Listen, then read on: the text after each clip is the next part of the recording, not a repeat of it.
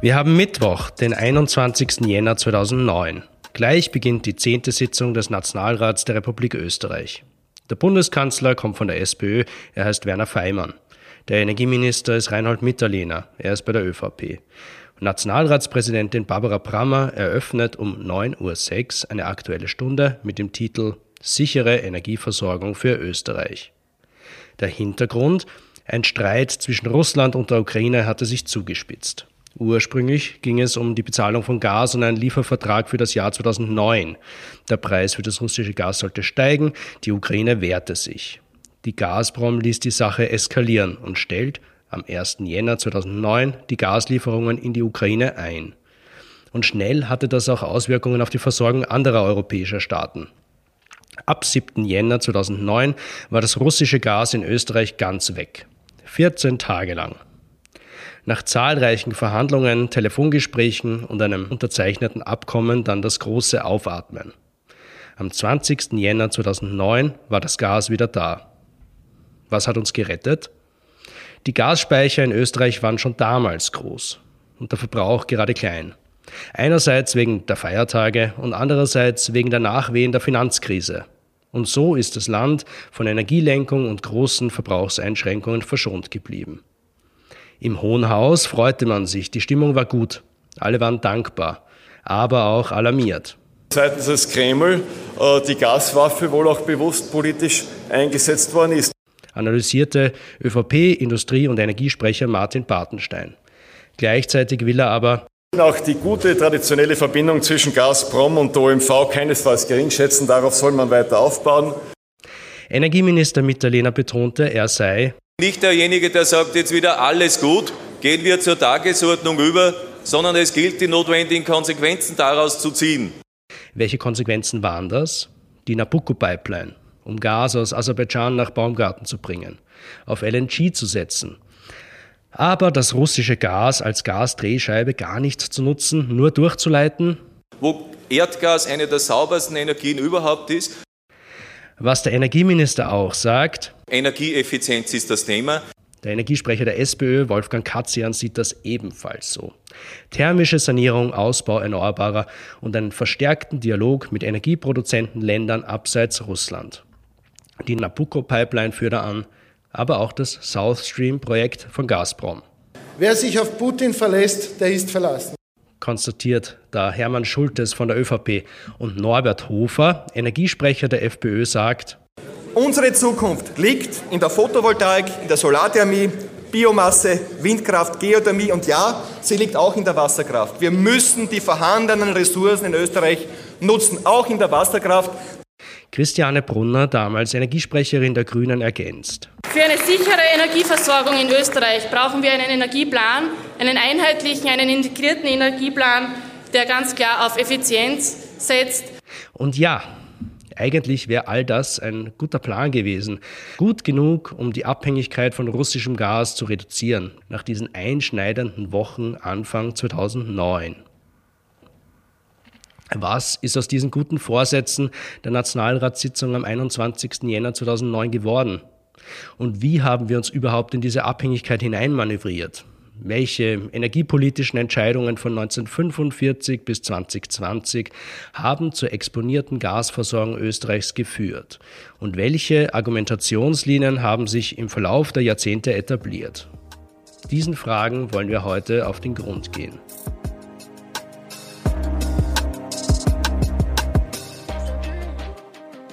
Hallo und herzlich willkommen bei einer ganz besonderen Ausgabe von Petterjoule, dem Podcast der österreichischen Energieagentur. Mein Name ist Christoph Dollner-Gruber und bei mir ist heute Professor Herbert Lechner, ein Kollege von mir. Und er ist auch Autor jener Analyse, um die es heute geht. Sie trägt den Titel An der Gasleine zur Geschichte der Abhängigkeit Österreichs von russischem Erdgas. Hallo Herbert. Hallo Christoph. Herbert, bitte stell dich ganz kurz vor. Und bitte erzähl uns auch, wie du dazu gekommen bist, äh, diese historische Aufarbeitung äh, anzugehen. Ja, ich arbeite jetzt schon einige Jahre in der Energieagentur, seit 1992 genau, war da äh, lange Zeit wissenschaftlicher Leiter und stellvertretender Geschäftsführer, bin jetzt im unruhigen Ruhestand. Das heißt, ich arbeite noch auf kleiner Flamme für die österreichische Energieagentur und äh, diese Analyse ist sozusagen eines der Ergebnisse meiner Tätigkeit. Wie ist es dazu gekommen? Äh, diese sagen, jüngsten Ereignisse sind natürlich äh, nicht nur energiepolitisch ein, ein wirklich einschneidendes Ereignis. Und wir haben das intern äh, diskutiert und haben gesagt, das sollte man sich wirklich anschauen, wie es zu dieser Abhängigkeit gekommen ist. Und ne, nachdem ich vor meiner Tätigkeit in der Energieagentur im Wirtschaftsministerium in der Energiesektion sieben Jahre gearbeitet habe, in der Zeit, wo der äh, Norwegen-Gasvertrag abgeschlossen wurde, habe ich doch auch eine gewisse Affinität zu diesem Thema und habe mir gedacht, mich würde jetzt interessieren, wie ist man äh, zu diesem äh, äh, Norwegen-Gasvertrag gekommen? Was ist da eigentlich so die Vorgeschichte? Das war ja eigentlich durchaus positiv, eine Diversifizierung weg vom Russengas. Und wieso war das dann mehr oder weniger der Schlusspunkt und wir haben uns immer mehr Richtung Russland entwickelt? Super, du leitest ja eh schon richtig hin äh, in die, diese Richtung, in die wir heute äh, uns bewegen wollen bevor wir loslegen, uns in die Tiefen dieser Geschichte, der historischen Aufarbeitung äh, stürzen. Magst du noch kurz was zur Einordnung sagen? Ja, wichtig äh, bei der Aufarbeitung war einmal so die, den roten Faden darzustellen, äh, die Argumentationslinien, äh, wiederholen sich die oder wie hat sich eben das sozusagen aus der Vogelperspektive über mehr als 60 Jahre. Wie hat sich, äh, wie stellt sich da die Entwicklung dar? Und natürlich kommen einzelne Personen vor. Man muss ja das sozusagen auch festmachen. Das ist aber äh, wahrscheinlich äh, so, dass das nicht bedeutet, dass genau diese Personen jetzt einzig verantwortlich für diese Entwicklung sind, da könnte man wahrscheinlich genauso viele andere auch äh, finden, aber es ist eben äh, auch sehr gut, die ganzen Argumentationslinien an Aussagen, konkreten Aussagen äh, von Personen festzumachen und nicht selbst irgendwas rein zu interpretieren an Entwicklungen. Okay. Vielleicht bringen wir es einmal auf den Punkt, diesen roten Faden die Quintessenz des Ganzen. Welche Faktoren haben dazu geführt, dass Österreich derartig von russischem Gas abhängig wurde? Also ich glaube, da kann man gut äh, drei Faktoren oder drei Bereiche nennen. Das eine ist die damals sowjetische Sicht, das sowjetische Anliegen. Und da wissen wir seit kurzem aus, aus aktuellen Recherchen in sowjetischen Archiven, dass es tatsächlich der Ansatz Russlands war, Österreich abhängig zu machen. Also das ist, glaube ich, ganz ein entscheidender Punkt. Das hat man damals natürlich von österreichischer Seite nicht gewusst. Man hat es dann schon natürlich diskutiert, dass es waren Befürchtungen in die Richtung, aber dass das wirklich so ein, eine dezidierte Strategie der Sowjetunion war, das wissen wir erst seit kurzem. Wann, wann ist das circa zeitlich äh, zu verordnen? Wann hat man das war vor, mit also vor dem Beginn der, des ersten Russengasvertrags 1968 okay. mhm. war das, äh, wird Khrushchev zugeschrieben, dass er eben, ich, ich kann das nicht zitieren, aber gesagt hätte oder äh, vorgegeben hätte, mhm ja, mit diesen, wir beliefern äh, Österreich. Es war ja lange Zeit äh, gar nicht sicher, dass Russland äh, oder die Sowjetunion in den Westen liefern wird.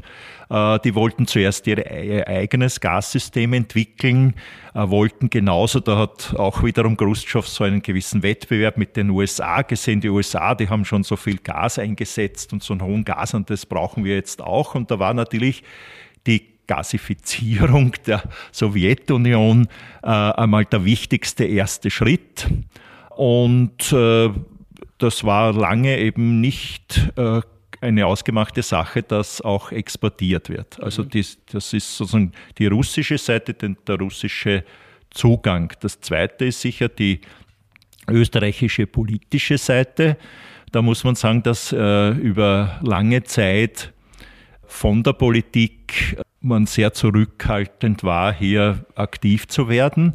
äh, Beispiel jetzt eben wieder an einem Zitat. Der damalige Handelsminister für Energie zuständig und, und Vizekanzler Bock hat eben ein Jahr vor dem Gasvertrag gesagt, als in, im Parlament eine Diskussion war, ja, woher kommt denn jetzt das Gas? Das war ja bis kurz vor Abschluss des Vertrags wirklich nicht klar. Man hat mit unterschiedlichen Ländern, mit Algerien, mit Holland, es gab sogar Pläne, Gas aus dem Iran, aus dem saudi-arabischen Bereich. Also man hat mit vielen Ländern verhandelt.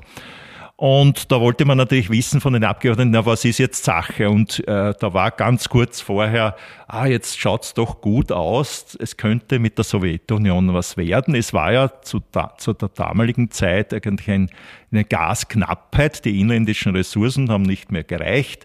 Äh, durch den Wirtschaftsaufschwung ist der Gasbedarf gestiegen und man brauchte dringend Gas. Ja, jetzt könnte was mit der Sowjetunion werden. Und Bock hat damals gesagt, das ist eine privatwirtschaftliche Angelegenheit, also so in die Richtung, dass die Politik hält sich da heraus. Und das ist so ein Argumentationsmuster, erstaunlicherweise fast eins zu eins dann die Aussage von Minister Mitterlehner 2009, dass im, zu Nabucco, da ist ja auch darum gegangen, wie wird das unterstützt. Äh, das wäre ja eine Alternative zu russischen Gaslieferungen äh, gewesen, dass man hier eine Leitung baut, die Gas aus Aserbaidschan nach Europa bringt, mhm. bis zum Knoten Baumgarten. Darauf werden wir dann auch noch kommen. Und äh, Mitterlehner hat damals gesagt, das ist eine privatwirtschaftliche Angelegenheit für die es auch ein Interesse der EU gibt. Also nicht ein Interesse Ö von Österreich, das wäre ja sehr mhm. wohl, denke ich mir, gegeben, sondern privatwirtschaftliche Sache. Und das ist auch so ein Trend, dann, den man sieht, mit dem EU-Beitritt wird das immer mehr Richtung na, Versorgungssicherheit ist auch eine große Sache und Verantwortung der der EU. Ich meine, wir kennen dieses Argument des privatwirtschaftlichen Projekts ja auch aus Deutschland, äh, haben das zuletzt immer wieder gehört rund um Nord Stream 2. Äh, das heißt, das ist auch nicht eine rein österreichische Sache, sondern das hören wir auch in Deutschland immer wieder, ja. Ja, da ja. geht's, da geht's, glaube ich, nur mehr darum, wer das Copyright hat. Und ich ja. würde jetzt einmal äh, als Nicht-Historiker sagen, das liegt schon wahrscheinlich beim Handelsminister Bock 1967. wahrscheinlich, ja. Äh, aber das wurde gepflegt und nur mit äh, einer kurzen Phase, so in den 70er und 80er Jahren, war man von der Politik bemüht, auch Alternativen zu finden und die Unternehmen, die Nähe zu den Unternehmen, vor allem in den verstaatlichten Unternehmen, äh, voll verstaatlichen damals, äh, damals ÖMV und, und Föst war natürlich auch äh, da, dass man hier weiter in Richtung dieser Alternativen äh, Algerien und Niederlande und dann eben auch Norwegen ist dann neu ins Spiel gekommen, also dass man hier die Bemühungen um Alternativen zu Russengas voranbringt. Also so in den 70er, 80er Jahren, davor und danach war das so primär das privatwirtschaftliche Projekt. Mhm. wir kommen zu diesem Punkt eh nochmal zurück, wenn es darum geht, wie der Gasimport dann organisiert war, stellt sich die Frage, ein zu 100 Prozent staatliches Unternehmen, ob das dann tatsächlich ein privatwirtschaftliches Projekt ist, das die verfolgen. Aber bitte, ich, ich will dich nicht aufhalten. Du hast gesprochen von drei Punkten. Das war also die sowjetische Sicht, mhm. äh, die österreich-politische Sicht und natürlich auch das Unterne die Unternehmenssicht. Mhm. Und da spielt natürlich die damals noch ÖMV äh, eine zentrale Rolle. Äh, für die ÖMV war von Beginn an eigentlich die Sowjetunion der Partner. Mhm. Was also, heißt ÖMV? Äh, österreichische Mineralverwaltung, die ja aus, dem, aus der sowjetischen Mineralverwaltung entstanden ist, also zehn Jahre unter sowjetischem Management, alle Kontakte, mhm. äh, alle Kenntnisse der Managementmethoden etc. Der, der, Sowjetunion. Die leitenden Positionen wurden ja von Sowjets äh, besetzt. Das heißt, aus SMV wurde ÖMV. Wurde ÖMV. Das ist sicher ein Faktor, der ganz wichtig war, dass, äh, oder der wesentlich war, dass man hier vor allem Richtung äh, der Sowjetunion gedacht hat. Der zweite Faktor ist sicher, dass eben im Jahr 1967 dann eine Leitung bis Bratislava, eine Gasleitung fertig geworden ist, die auch die Kapazität gehabt hat, noch ein wenig mehr in den Westen zu liefern. Und das war dann eigentlich der Ansatzpunkt, also diese gute Gelegenheit, dieses Window of Opportunity in dieser Zeit, auch der Vorteil, dass man hier nur einige Kilometer Leitung brauchte, eben von Bratislava bis Baumgarten. Und also da war die Anschlussmöglichkeit auch sehr rasch äh, gegeben. Und der dritte Punkt war sicher, dass durch diesen dann relativ rasch möglichen Abschluss auch die Bemühungen der Landesgesellschaften äh, ins Leere gelaufen sind, selbst zum zentralen Importeur zu werden. Es war damals ja auch ein großer Fight zwischen den Landesgesellschaften, die sich in der Austria Ferngas zusammengeschlossen haben, und der OMV um das Importgeschäft. Und ebenso wie die OMV vorher nicht nur mit den Sowjets, sondern auch mit Algerien und Holländern und so verhandelt haben, hat das natürlich auch die AfG getan, was dann letztendlich natürlich auch äh, für die Sowjets eine gute Verhandlungsposition war. Da wollen zwei Gas von mir. Mhm. Aber letztendlich eben aufgrund dieser ganzen Geschichte und der Vernetzung hat natürlich die OMV deutlich bessere Karten gehabt und konnte mit diesem Abschluss natürlich diese ganzen Importbemühungen der AfG äh, vermeiden oder, oder ins Leere laufen lassen. Mhm. Sonst würde wahrscheinlich die Situation heute ganz anders ausschauen. Da würde, hätte zum Beispiel damals die steirische Ferngas aus dem Süden, äh, aus über italienische Häfen vielleicht Gas importieren können äh, oder die oberösterreichische Ferngas aus dem Westen. Also das ist, äh, mhm.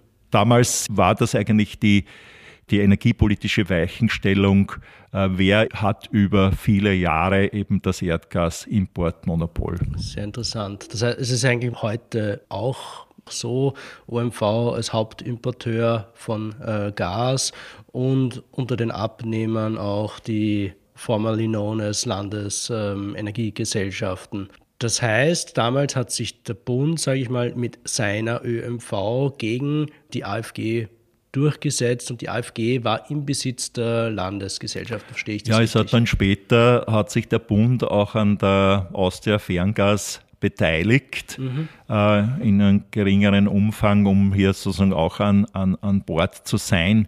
Denn äh, es ging eben damals, wie wir es auch äh, heute ja auch noch kennen, eben diese Bund-Länder-Interessen, also in diese in diese Diskussion und Bemühungen, die AfG stärker äh, da reinzubringen, haben sich zeitweise sogar die Landeshauptleute eingeschaltet.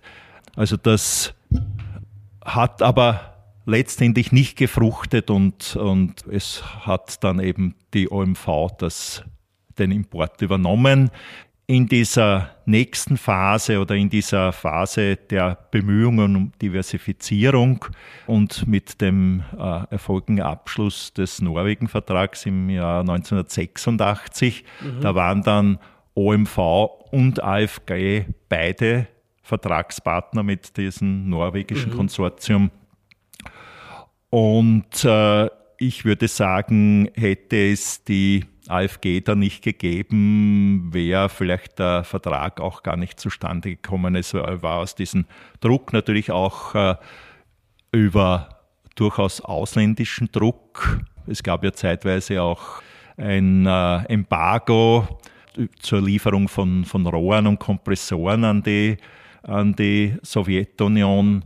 Auch das war ein Grund, dass man gesagt hat, ja, also ihr Europäer, da war die USA sagen, zeitweise sehr sehr aktiv. Ihr Europäer müsst sozusagen euch auch von dieser Abhängigkeit von, von Russland befreien. Mhm. Also umso, umso mehr ist für mich was erstaunlich, dass äh, die AfG ist ja mittlerweile aufgelöst worden aufgrund ja. der Liberalisierung, äh, hat so ein Konstrukt, hat keinen Platz mehr.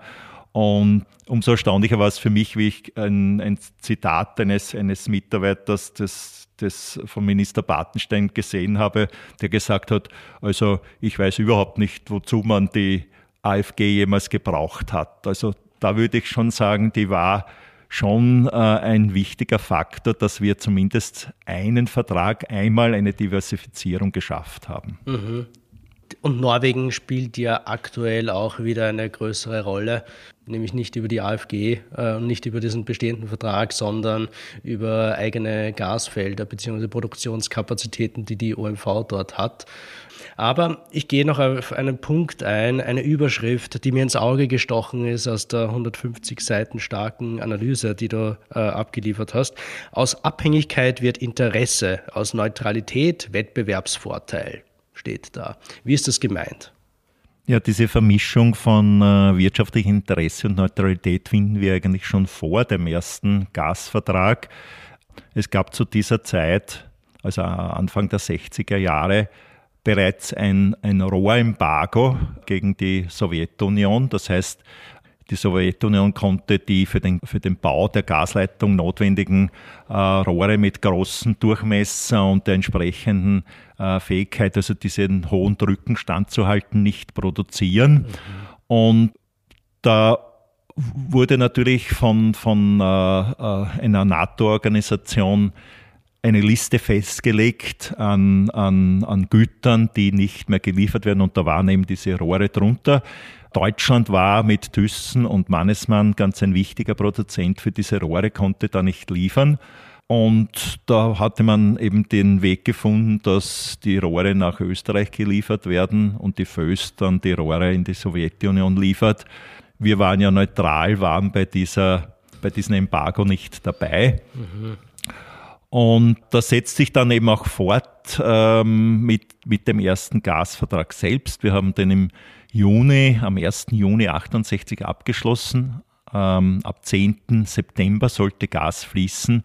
Und im August fand ja diese blutige Niederschlagung des Prager Frühlings unter sowjetischer Führung statt.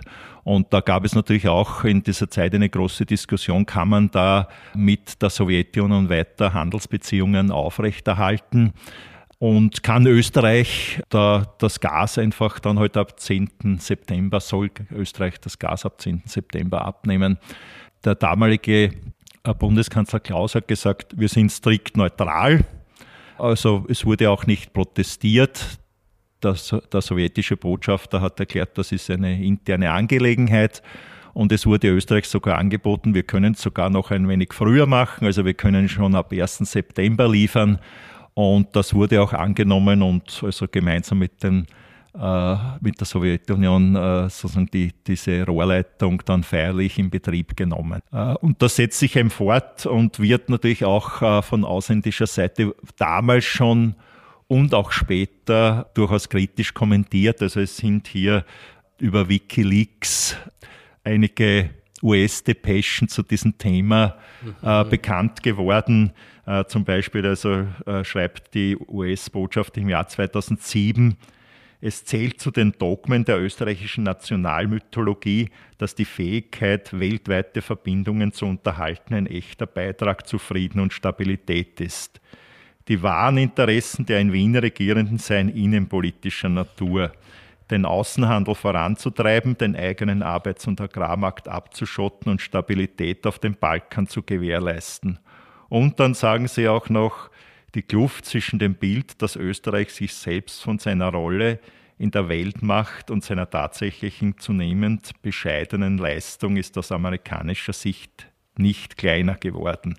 Und eine, in einer Diplomarbeit äh, aus zwei Jahre später äh, wird es vielleicht noch etwas krasser äh, formuliert. Die Neutralität dient nicht der Orientierung an der Ausgewogenheit, sondern deckt als Mantel die ungenierten Anbahnungsversuche zur Absicherung des eigenen Vorteils. Das mag jetzt sehr zugespitzt sein, aber man, wenn man sich eben die Geschichte dieser 60 Jahre anschaut, dann kann man natürlich schon zum Schluss kommen, dass das sehr stark vermengt war, wirtschaftliches Interesse und wir können aufgrund der Neutralität doch etwas mehr machen als andere können. Mhm. Und das habe ich durchaus als Wettbewerbsvorteil interpretiert. Okay. Und gab es dann nie Stimmen, äh, die das kritisiert haben, die vor dieser einseitigen Abhängigkeit auch gewarnt haben? Ja, diese Stimmen gab es zuhauf. Da kann man vielleicht auch wieder einmal äh, ein wenig äh, aufdröseln. Also es gab sie im Parlament schon 1971. Äh, da kann ich auch zitieren von einem Abgeordneten. Ich bin manchmal sehr besorgt, wenn ich die Energieversorgung betrachte, weil wir riesige Mengen Erdgas von den Ostländern hereinbekommen, weil wir riesige Mengen Koks importieren und weil dies auch bei Öl der Fall ist. Wir haben unsere Energieversorgung unbedingt auf den Frieden abgestellt. Wollen wir es gemeinsam nicht wahrhaben, dass es einmal zu Krisenzeiten kommen könnte? Es breche uns die Energieversorgung wahrscheinlich zusammen. 1971. 1971, das ist drei Jahre nach Start des ersten Gasliefervertrags. Und, äh, und ja. was auch äh, durchaus interessant ist, dass, glaube ich, nur drei Jahre später also auch die Möglichkeit einer anderen Sichtweise der Neutralität andiskutiert wurde. So hat der spätere Außenminister Alles Mock eben gesagt, ja, ist es mit der Neutralität vereinbar, dass wir von einem Land so abhängig sind? Also mhm. das war dann durchaus eine andere Sichtweise, die aber nicht sehr lange überlebt hat. Mhm. Und später, auch, auch wieder als Beispiel 2009, eben im, im Nachhang äh, eben dieser Unterbrechung der Gaslieferungen und in Zusammenhang mit der South Stream, das war ja von, der, von Russland ein Projekt, ein, sozusagen ein Konkurrenzprojekt zu Nabucco, also mhm. wo sie selbst die Leitung bauen wollten, wieder mit praktisch dieselbe Trasse wie Nabucco, aber mit Russengas gefüllt.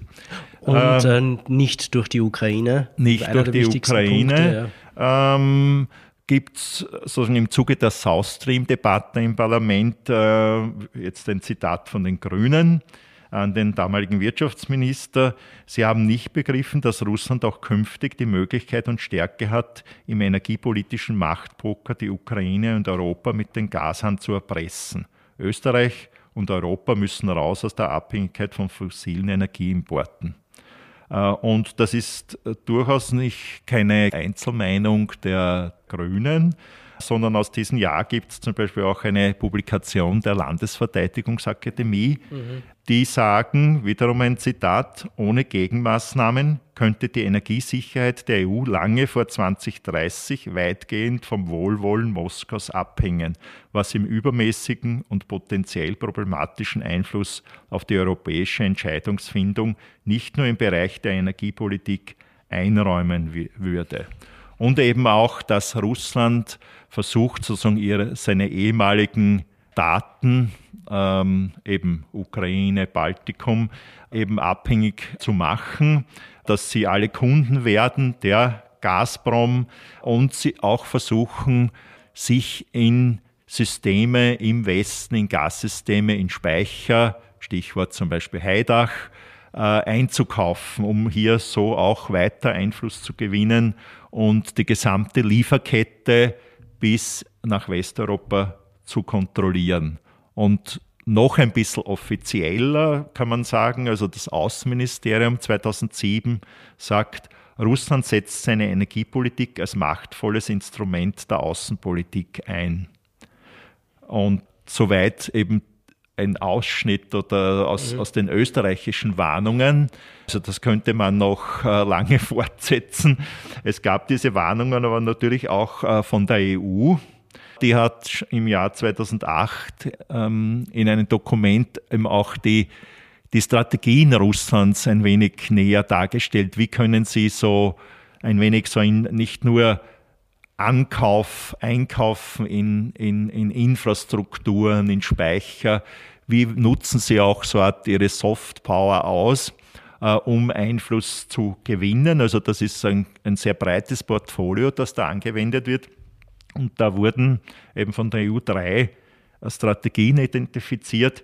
Das eine ist eben, dass große Investments versprochen werden und große Bedeutung, eben vor allem auch als Gasdrehscheibe. Das ist äh, auch das Versprechen, das dann auch durchaus realisiert wurde in Österreich mit dem mit dem Erdgasknoten Baumgarten, mhm. aber der, über die Zeit auch immer, wir machen den noch wichtiger, wir machen noch größer.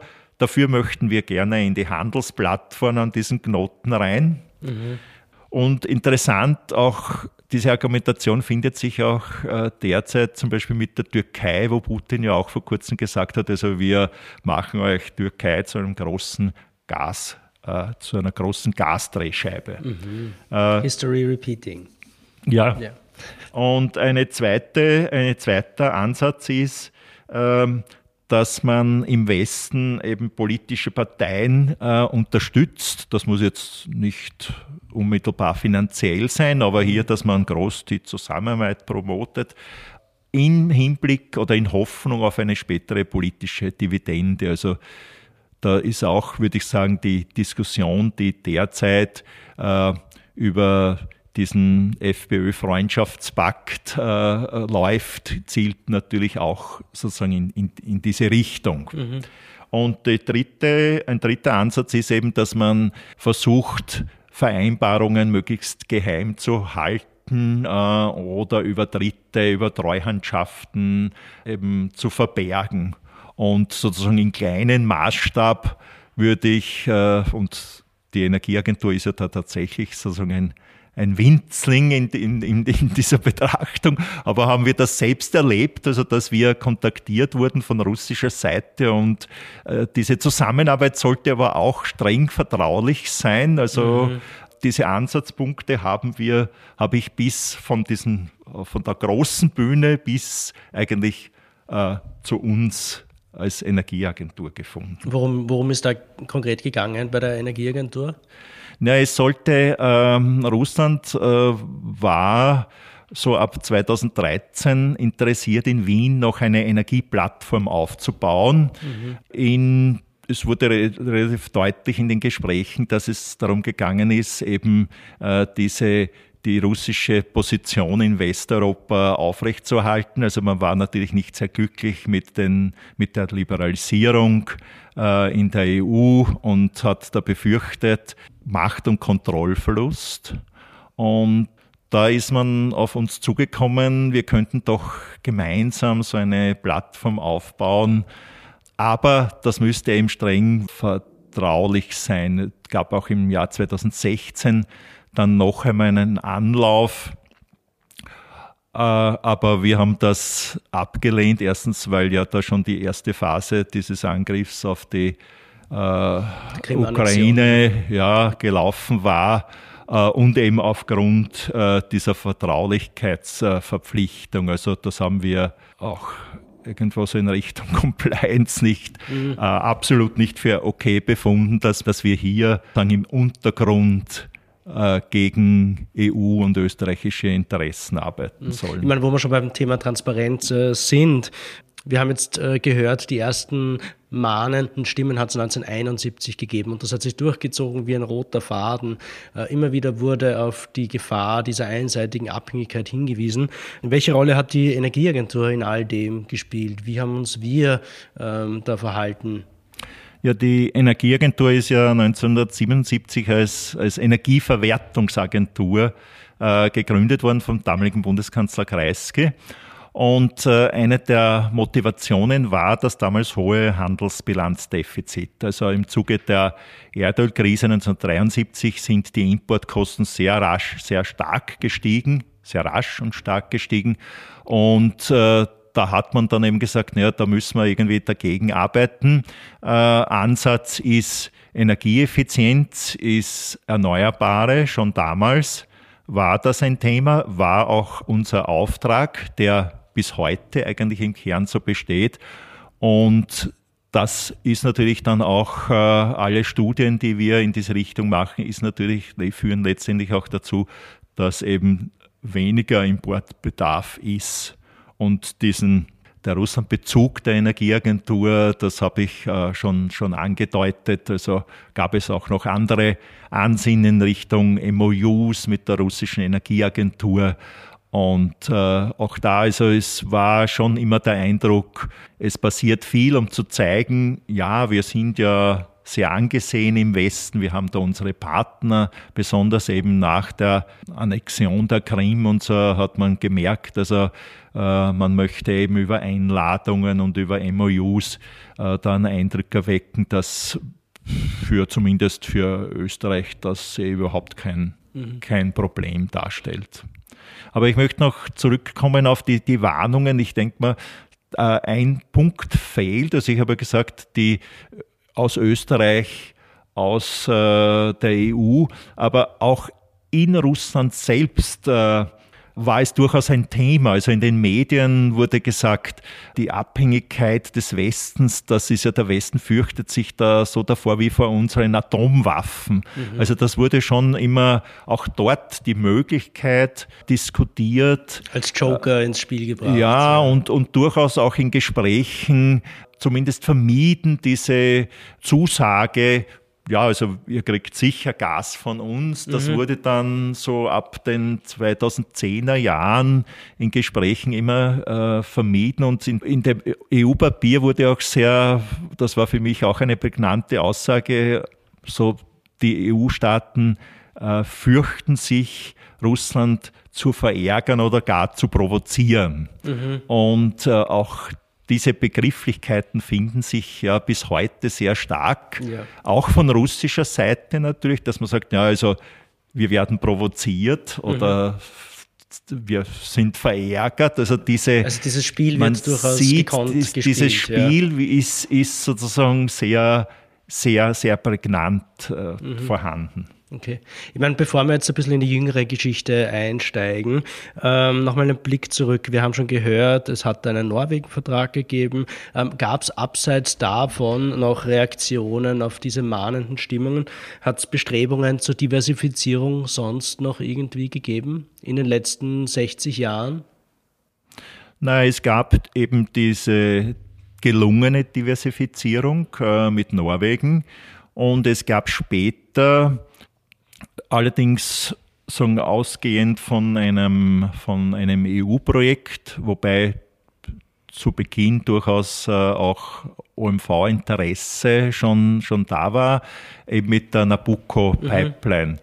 die allerdings, so wie ich das äh, jetzt in der, in der historischen Aufarbeitung gesehen habe, nicht primär wegen Gasversorgung war, sondern es war eine Strategie des damaligen Außenministers Spindlecker im Schwarzmeerraum wirtschaftlich äh, mehr Fuß zu fassen. Man hat dann auch dort eine eigene diplomatische Vertretung gegründet und da war Nabucco ein Projekt von wirtschaftlichen Projekten, ist auch wiederum kommt auch wiederum in Depeschen der amerikanischen Botschaft vor, die so in die Richtung sagen, naja, ähm, es geht eigentlich hier primär um wirtschaftliche Interessen, mhm. aber zumindest die Nabucco-Pipeline ist auch dabei und das ist sozusagen, das war zum damaligen Zeitpunkt durchaus auch sozusagen ein, ein starkes Interesse der USA, mhm. um eben auch in Richtung dieser Abhängigkeitsreduktion zu agieren. Ich meine, wir sehen das Bestreben der USA, diese Abhängigkeit zu reduzieren, ja nach wie vor. Ich erinnere mich da sogar, dass das ähm, ein, ein wesentlicher Punkt war, auch der Trump immer wieder hervorgebracht hat. Also das ist quasi auch ein roter Faden, der sich durch äh, unterschiedlichste ähm, US-Regierungen zieht. Du hast Norwegen, den Norwegen-Vertrag angesprochen. Kann man circa abschätzen, wie groß der war, welchen Anteil der dann gehabt hat ähm, am Gesamtvolumen? Oder hat, hat der die Abhängigkeit signifikant reduziert? Oder war das mal ein, ein erster kleiner Schritt in diese Richtung? Also er lag zu, zu Beginn so bei ungefähr einer Milliarde Kubikmeter Erdgas und äh, hat natürlich, also die Jahre davor ist der Importanteil äh, sehr stark gestiegen, hat das dann etwas gedämpft. Mhm. Also die Abhängigkeit ist etwas zurückgegangen, ist aber trotzdem noch immer äh, ja. sehr hoch geblieben. Gut, wir haben heute einen Jahresgasverbrauch jetzt schon reduziert, 8, 9 Milliarden Kubikmeter. Dahingehend äh, ist eine Milliarde nicht wenig. Damals wird der Gasverbrauch noch wesentlich geringer gewesen sein, nehme ich an. Äh, ist schon ein signifikanter Teil, aber eben ähm, auch nur ein Teil. Aber ja. jedenfalls äh, nicht in dem Ausmaß wie die sowjetischen genau. ja. Gaslieferungen. Mhm. Ähm, ein, ein kleiner Exkurs, wie hast du das eigentlich angestellt, diese ganzen Informationen zusammenzutragen? Sind das alles öffentlich erhältliche Infos? Man kann sagen, eigentlich ja, natürlich. Äh, klopft man im Hintergrundgesprächen so einzelne Dinge ab oder bekommt dort neue Hinweise. Aber für mich war es erstaunlich, wie viel Material äh, es gibt. Also ich hätte wahrscheinlich da noch zwei Jahre verbringen können. Alles äh, eigentlich äh, liegt auf dem Tisch oder ist im, ist im Internet zu finden. Äh, es ist so, dass vor allem diese, diese ersten Jahrzehnte schon sehr gut aufgearbeitet sind. Da gibt es eben bis hin zu Recherchen in sowjetischen Archiven äh, sehr, sehr viele Dokumente. Es sind natürlich die ganzen stenografischen Protokolle vorhanden, es sind die EU-Dokumente vorhanden. Also ich, ich war wirklich erstaunt, was es, was hier alles zu finden ist. Und äh, es gibt natürlich noch einige Archive, da könnte man vielleicht noch ein wenig mehr finden. Also ich habe mir zum Beispiel auch den Kreisky-Archiv angesehen oder Staribacher Tagebücher sind sogar schon digitalisiert verfügbar. Da habe ich auch, gibt es eine interessante Aussage von Staribacher äh, zu den wer, Verhandlungen. Wer war Herr Staribacher? Das war der damalige Handelsminister mhm. in der SPÖ-Regierung unter Kreisky. Und, äh, das heißt in den 70er Jahren? In den 70er Jahren. Ja. Und da waren natürlich diese Verhandlungen nach dem, nach dem ersten Russengasvertrag, ich habe es ja schon gesagt, also AfG war da weiterhin unterwegs und ÖMV mhm. hat verhandelt. Und Stahlbacher hat da geschrieben 1971, glaube ich, zu den, zu den Algerien-Verhandlungen. Ja, und äh, die OMV hat versucht, das zu hintertreiben und äh, wenn ihr nicht gelungen ist, dann wollte sie einfach dabei sein. Dann hat sie eben geschaut, dass sie im Konsortium drinnen ist. Also nur um zu zeigen, eben auch im OMV, ich nenne es jetzt in ihren unternehmerischen Optimierungshorizont, war das durchaus logisch, dass man eben schaut, die Position zu erhalten und die anderen vom Importmonopol fernzuhalten. Mhm. Ich meine, diese unternehmerische Logik gibt es ja nach wie vor und die spielt sich ja auch bis ins Jahr 2023 ähm, weiter. Ähm, wenn wir uns jetzt einmal diesem Thema der Gaswaffe äh, widmen. Ich meine, ich habe jetzt schon rausgehört, Russland hat immer wieder auch als eine Art ähm, Drohmoment äh, genutzt, ähm, äh, wo Österreich dann vielleicht auch im vorauseilenden Gehorsam äh, gehandelt hat in so wie Russland das eigentlich beabsichtigt hätte äh, mit der Abhängigkeit. Aber wann hat Russland Gas zum ersten Mal als politisch-strategische Waffe eingesetzt?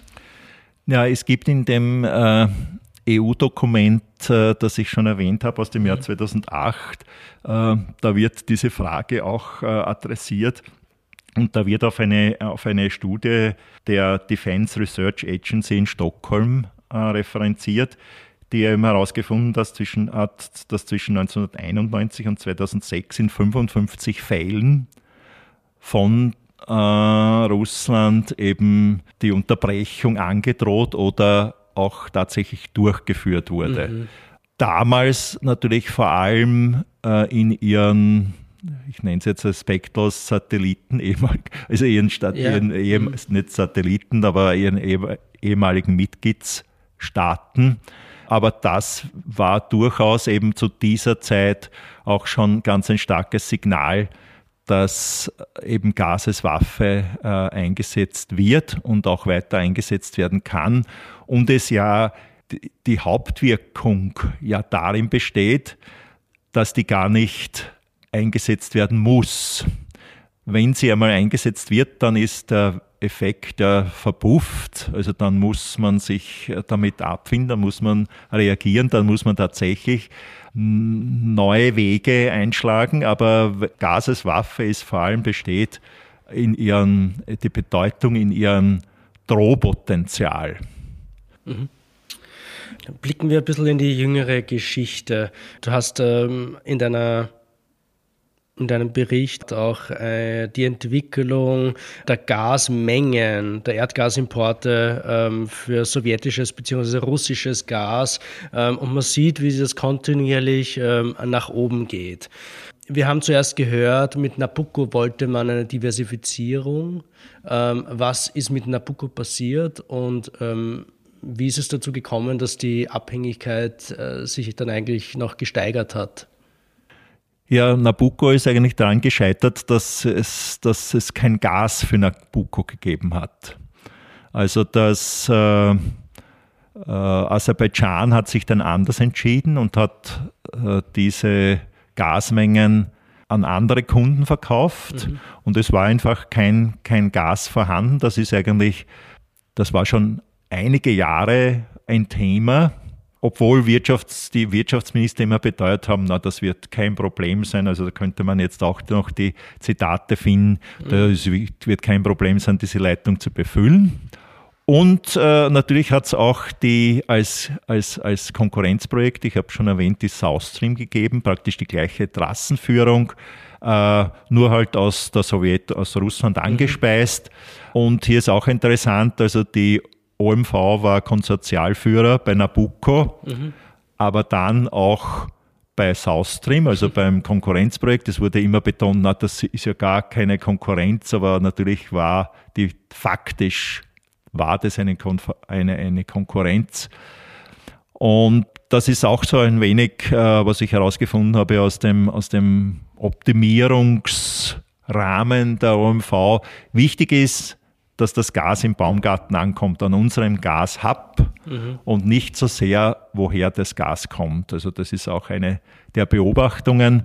Und äh, wenn du die jüngste Vergangenheit angesprochen hast, die letzten Jahre, da kam es dann natürlich noch einmal zu einer Zuspitzung in der, in der Abhängigkeit. Also mit dem jetzt vormaligen CEO der OMV, Rainer Seele, der eben 2017 das sehr aus seiner Sicht sehr gut ausgedrückt hat. Man kann nur auf einer Hochzeit tanzen und wir schauen auf Russland und wir konzentrieren uns voll auf Russland. Das war, glaube ich, sozusagen so die, das Finale in einer auf Russland äh, orientierten Bezugsstrategie der OMV. Äh, für mich jetzt nicht erklärbar, aber man muss auch sehen, dass Seele aus einem würde ich sagen, durchaus russisch dominierten Geschäftsumfeld in, in Deutschland gearbeitet hat. Und äh, auch daher, wenn man es verstehen will, dann ist das sicher auch ein Grund dafür. Mhm. Ich meine, zuvor hat ja die OMV auch äh, den Grundstein gelegt für diese, das Norwegen-Geschäft und da auch ein bisschen abseits äh, Russland äh, schon Geschäftstätigkeiten aufgebaut, jetzt im Gasgeschäft. Ja, also das Norwegen-Geschäft muss man sehen in, im Kontext der doch sinkenden äh, inländischen Förderung. Also mhm. wir haben ja äh, in Jahren über zwei Milliarden äh, Kubikmeter Erdgas gefördert, das sich dann sehr rasch doch auf so auf die grob über auf die Hälfte reduziert hat. Also mhm. da wäre das äh, eine Menge gewesen, die das etwas auffangen kann. Ja. Äh, in Summe hätte, im Summe wäre es sicher zu einer Steigerung des, des sowjetischen Einflusses oder der Abhängigkeit gekommen. Also die, die, die heutige Darstellung des damaligen Managements, die kann man eigentlich, wenn man sich die damaligen Aussagen ansieht, nicht nachvollziehen. Mhm.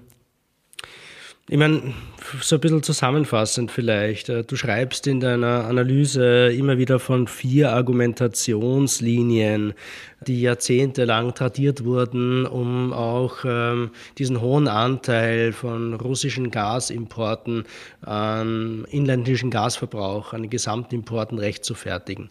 Welche vier Argumentationslinien sind das? Ja, ich nenne das so die Argumentationsschablonen, die sich so über Jahre, Jahrzehnte gehalten haben. Dazu gehört etwa, Russengas ist alternativlos. Also da wiederum als, als äh, Zitat des äh, Wirtschaftsministers Bartenstein aus dem Jahr 2009. Ich glaube, dass mittelfristig in den nächsten zwei oder drei Jahrzehnten auch weiterhin russisches Erdgas das Rückgrat unserer Gasversorgung darstellen wird. Also das wir können gar nicht anders. Und äh, auch zuvor schon in parlamentarischen Debatten äh, von Abgeordneten, ja, was sollen wir denn machen? Aber dann auch, ja, aber wenn wir das geschickt machen, dann können wir wenigstens wirtschaftlich äh, über irgendwelche Gegengeschäfte noch was rausholen. Also, dass es nicht ganz so schlimm ist. Also, die Abhängigkeit war meiner Meinung nach durchaus vielen sehr bewusst. Aber man hat das irgendwie, ja, was soll man machen? Dass man was machen kann, das zeigt ja die Situation jetzt. Also wenn Politik äh, aktiv ja. ist, ja, dann äh, kann man durchaus äh, auch nicht zwei oder drei Jahrzehnte mit, von russischem Gas noch abhängig sein. Ein, zweiter, ein, ein zweites Argument ist, ja, Russland ist zuverlässig. Für die Zuverlässigkeit mussten viele Ukrainer frieren. Du wirst jetzt vielleicht sagen, wie, wieso denn? Wieso Russland denn? war zu Beginn natürlich nicht, äh, war, da hat man Zweifel gehabt im Westen, also vor dem Beginn des ersten Gasliefertrags. Österreich war ja das erste Land. Das also Ende der 60er. Ja, ja. Österreich war ja das erste Land, das, das so einen Vertrag abgeschlossen hat. Und äh, man hat durchaus Zweifel gehabt, na, werden die technisch überhaupt in der Lage sein, das in den Westen zu bringen. Und äh, im Anfang hat es tatsächlich Riesenprobleme gegeben. Und um die Mengen, für die Österreich zugesagt wurden, auch zu erfüllen, äh, hat man einfach im eigenen Bereich äh, den Leuten und den Betrieben das sprichwörtlich das Gas abgedreht. Also vor allem in der, in der Ukraine, das war damals ein wesentliches Standbein der sowjetischen Gasversorgung, hat man einfach den Haushalten und den Betrieben im Winter das Gas abgedreht, damit in Österreich auch die Gasmenge mhm. ankommt. Und auf diesen Weg ähm, hat man dann natürlich den, schon einmal einen, einen, wichtigen ersten Schritt gehabt und dann sind die weiteren Verträge mit Italien und Deutschland gekommen. Zuverlässig ist, glaube ich, auch im Kontext äh, mit Gas als politische Waffe, das wir vorhin diskutiert haben. Also das ist natürlich, ich muss das ja gar nicht anwenden. Also äh, die, dass Mengen kommen, heißt nicht, dass nicht eben das Risiko durchaus besteht mhm. und wir ja gesehen haben in der Geschichte, äh, dass hier abgedreht werden kann. Ein drittes Argument ist die gegenseitige Abhängigkeit. Wir sind ja, das ist auch von sowjetischer oder russischer Seite, eigentlich russischer Seite in den letzten zehn Jahren sehr stark auch in ihrer, äh, in ihrer Erzählung äh, äh, verwendet worden. Naja, wir haben ja da durchaus, sind gegenseitig abhängig. Ihr braucht unser Gas. Wir brauchen euer Geld, die Devisen. Und da ist auch schon 2008 gibt es da eben Zitate dazu, die das sehr kritisch sehen, so in Richtung, Während Russland seine Pipelines nach Europa leicht für einige Tage sperren könnte, kann Europa nicht einmal kurzfristig ohne russisches ohne russische Energie auskommen. Ist vielleicht nicht in dieser Zuspitzung, wir haben es ja jetzt gesehen, so, aber das Problem ist, es gibt eine deutliche Asymmetrie und auch die ganzen Kosteneffekte sind mhm. da natürlich nicht bedacht. Ja, wir haben das, dieses Argument ja im Februar letzten Jahres, im März letzten Jahres, ähm, kurz nach Be Kriegsbeginn, äh, auch immer wieder gehört, äh, wenn es darum gegangen ist, zu diskutieren, ob in der Europäischen Union jetzt äh, Gaslieferungen aus Russland sanktioniert werden soll, ist genau dieses Argument immer wieder ja. gekommen. Ja. Und das dritte ist natürlich, äh, ah, das vierte, also beim vierten sind wir schon, äh, russisches Gas ist billig. Bis heute sehe ich das, also wenn ich den Fernseher aufdrehe, das ist russisches Gas, ja, jetzt ist dann Ende mit billigem russischen Gas. Die Konsumenten sehen es mittlerweile eh schon anders, wenn sie auf ihre Gasrechnung schauen. Aber es ist noch immer äh, das Argument. Und das habe ich mir besonders genauer angeschaut. Und da gibt es schon zu Beginn der Gasverträge ähm, hat sich das, also das würde ich auch, ist auch eine meiner Empfehlungen, das Buch Red Gas, da mhm. wurde wirklich in sowjetischen Archiven recherchiert und so. Da ist es wirklich eine sehr eine wertvolle Quelle. Das geben wir in die Show Notes, ja. Ja, und da wird schon ganz klar aufgezeigt, also die Russen haben sehr wohl gewusst, was, die haben nichts zu verschenken gehabt von Beginn an und haben sehr genau geschaut, welchen Gaspreis können wir in welchem Land verlangen. Mhm. Und äh, das längste an dieser Verhandlung dann eben, das war dann doch ein Jahr für den ersten Gasvertrag, war eben der, der, über die Gaspreise und da wird äh, eben auch in dem Buch Red Gas berichtet, dass da dann später die OMV auch kritisiert wurde, dass sie einen zu hohen Preis äh, akzeptiert hat. Mhm. Äh, das ist jetzt lange her. Jetzt könnte man sagen, ja, aber seitdem ist es billig geworden. Da habe ich dann eine äh, Studie äh, für, da, äh, für 2013 gefunden, so als Zwischenstufe vom Oxford Institute for Energy Studies. Und da sehen wir oder da sieht man, dass Österreich da sogar leicht höhere Gaspreise hat als Deutschland mhm. und jedenfalls nicht in dem billigen Bereich liegt. Also auch dort wird der Schluss gezogen. Man weiß sehr genau, wo man welchen Preis verlangen kann und billig ist da gar nichts. Und Deutschland hatte so um die 50, 60 Prozent äh, Anteil russischen Gases an den Importen, Österreich bei 80 Prozent und entsprechend wird sich dann vielleicht auch. Ja, Preis, und äh, gerade da haben. ist, weil du das erwähnst, da, da gibt es von, von Daniel Groß vom Vorjahr eine Studie, der sich angeschaut hat, also wie liegt Deutschland bei den Gaspreisen im mhm. Vergleich zu den Mitbewerbern und der sieht, dass Deutschland hier also eher ungünstiger liegt mhm. und sagt also, da hat sich äh, Russland einen Vorteil, also Abhängigkeit verschafft, ohne dafür zu zahlen, sprich billigere Preise zu liefern. Und ich bin jetzt hergegangen und habe die Importpreise von Deutschland mhm. und Österreich verglichen und du hast ja schon gesagt, also der Anteil an russischem Gas bei uns ist ja sogar noch höher als mhm. in Deutschland. Und da habe ich gesehen, dass tendenziell die, die Gaspreise aus Russland für Österreich leicht höher sind als für Deutschland. Mhm. Also zu diesem Punkt habe ich mir dann gedacht, also es ist da schwer, das Argument äh, billiges Gas, billiges russisches Gas in Österreich aufrechtzuerhalten. Mhm. Das sind die Daten, die vorliegen. Ja. Also es sind natürlich alle eingeladen, die behaupten, dass das Gas so billig ist, ihre Daten auf den Tisch zu legen. Da bin ich schon sehr, sehr gespannt. Eine, eine interessante Quelle für sowas sind auch immer die Investor Relations Präsentationen äh, der Unternehmen. Ähm, Gazprom will natürlich auch äh, seinen Investoren gegenüber äh, gut dastehen. Und in einer solchen Präsentation, ich glaube aus dem Jahr 2021 war es, hat man tatsächlich darstellen können, dass der durchschnittliche Preis äh, dessen, was die Gazprom in ihrem langfristigen Vertragsportfolio geliefert hat, höher ist als ähm, der Börsepreis, der in Europa durchschnittlich erzielt wird.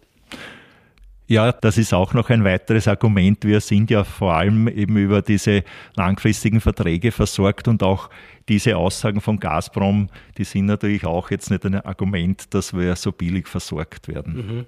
Ich meine, äh, die langfristigen Verträge 2018 ist es da tatsächlich auch zu einer Verlängerung gekommen bis 2040 zu diesen Verträgen.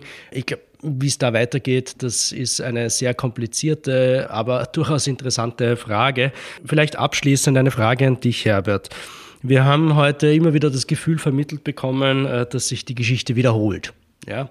Russland hat Gas schon in der Vergangenheit öfters einmal als eine politische Waffe eingesetzt, äh, diese Abhängigkeit auszunutzen gewusst. Diesmal aber wirklich. Was können wir aus der Vergangenheit lernen und was müssen wir jetzt in Zukunft besser machen? Ja, ich denke mal, die, die Zeichen sind ja politisch äh, gesetzt. Also dieser, dieser Ausstieg aus, aus russischem Erdgas, also es gibt Erklärungen der, der EU-Kommission dazu und es und äh, da kommen wir dann gleich natürlich auch wieder auf die österreichische Energieagentur zu sprechen. Wir haben im Vorjahr so ein Ausstiegsszenario bis 2027 schon erstellt, äh, wo wir eben im Vergleich zu, zu früheren Jahren, also in diese Strategie, auch ganz starke Energieeffizienz und erneuerbare Energieträger äh, aufgenommen haben.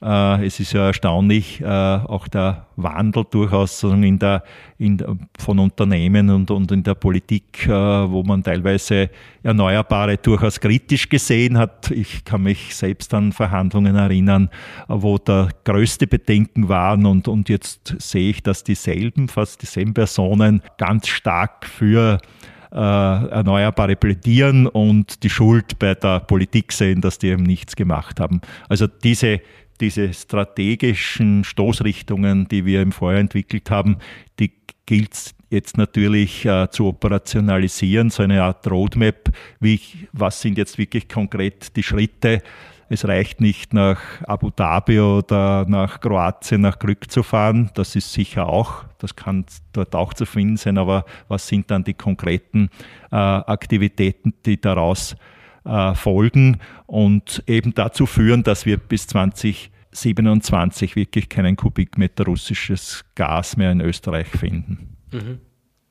Ich meine, zuletzt sind die Anteile ja wieder gestiegen. Das heißt, ähm, ich glaube, dieses Thema bleibt auch, was jetzt den aktuellen Ausstieg betrifft, ähm, im politisch-öffentlich-medialen Diskurs äh, erhalten.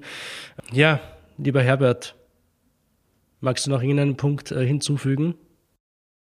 Eigentlich nicht. Ich glaube, wir haben über die Thematik, ich könnte jetzt natürlich, du hast es erwähnt, 150 Seiten, da gibt es wesentlich mehr noch zu sagen. Vielleicht haben wir da noch die Gelegenheit einmal zu einer Fortsetzung, wenn es Interesse gibt.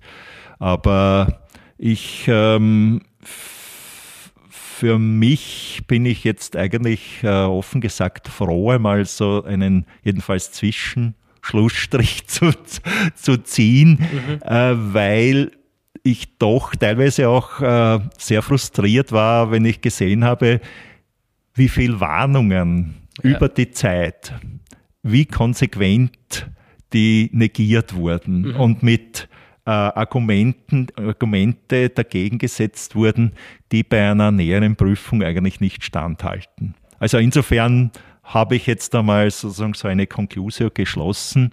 Zu, sogar zu einzelnen Fragen, glaube ich, könnte man noch wesentlich mehr mhm. äh, so in die Tiefe gehen, aber ich glaube, das wird eher vielleicht die Frustration noch, noch äh, vergrößern. Ja. Gut, ähm, ja ich meine, diese, diese Warnungen äh, hat es im letzten Jahr natürlich auch zuhauf gegeben. Wir merken ja jetzt schon wieder langsam, wie ähm, dass, dass äh, wir fast in Gefahr sind, äh, wieder äh, zurückzukehren zu einem Business as usual, jetzt wo ähm, die Lieferreduktionen eh wieder zurückgenommen wurden, das Gas eh wieder fließt. Ich glaube, ähm, es ist auch unsere Aufgabe, da auch noch den Finger drauf zu halten, darauf hinzuweisen, dass es wichtig ist, ähm, jetzt tatsächlich diesen Ausstieg zu machen, dass der Ausstieg aus äh, Erdgas sowieso notwendig ist, um auch die Klimakrise zu entschärfen, Emissionen zu reduzieren und stattdessen, ähm, wie es der damalige Energiesprecher der FPÖ, Norbert Hofer, gesagt hat, ähm, tatsächlich stärker auf erneuerbare Energien, äh, die Ressourcen im Inland äh, zu nutzen, in der Europäischen Union zu nutzen und die Abhängigkeit von Importen zu reduzieren. Ja, diese politische Erklärung, äh, die besteht, aber natürlich ist das jetzt noch ein Weg, äh, das auch zu operationalisieren. Ja, klar. Äh, Weil die Verträge gibt es, ja. Das ja. ist, äh, und deshalb eben braucht es, glaube ich, diese Roadmap, diese mhm. Operationalisierung, äh, wie man dorthin kommt und äh, eben starkes politisches Commitment und Aktivität in, in diese Richtung. Das hat man auch gesehen, eigentlich aus dieser geschichtlichen Aufarbeitung. Also nur zu sagen, es gibt die politische Erklärung und dann ist es eine privatwirtschaftliche Angelegenheit, da werden wir nicht weit kommen. Mhm. Ich meine, und das Beispiel Deutschlands äh, zeigt ja, dass man das zwar unter großen Schmerzen, unter hohen Kosten und äh, wir werden auch sehen, wie sich dann noch äh, ausspielt, aber doch innerhalb kürzester Zeit ähm, auch schaffen kann, diesen Ausstieg aus russischem Gas zu vollziehen. Ja, ich glaube, diese Schmerz und Kosten haben wir durchaus auch. Und das deutsche Beispiel ja. zeigt halt, dass wir als sozusagen wesentlich kleinerer Player sehr stark in Richtung Kooperation schauen sollten. Das wäre eben Deutschland, mhm. aber auch Italien. Ja. Ich glaube, mit Alleingänge werden uns da auch nicht weit bringen und auch diese diese, wie schaut jetzt der weitere Plan für solche Kooperationen aus, das sollte man da, da sollte man, glaube ich, auch konkreter werden. Oder die gemeinsame europäische Plattform zur Gasbeschaffung, wo die EU als ein Player auftreten will. Das sind Themen, äh, die wir sicher noch in der einen oder anderen Folge besprechen werden. Herbert, äh, vielen Dank äh, für deine Einblicke, für dein Wissen, das du heute mit uns geteilt hast. Ja, das habe ich sehr gern getan. Man redet dann gerne natürlich darüber, über Dinge, die man, über die man sich äh, über einige Monate beschäftigt hat. Super. Wir werden noch öfters von dir hören. Das war's bei Peter Joule, dem Podcast der österreichischen Energieagentur.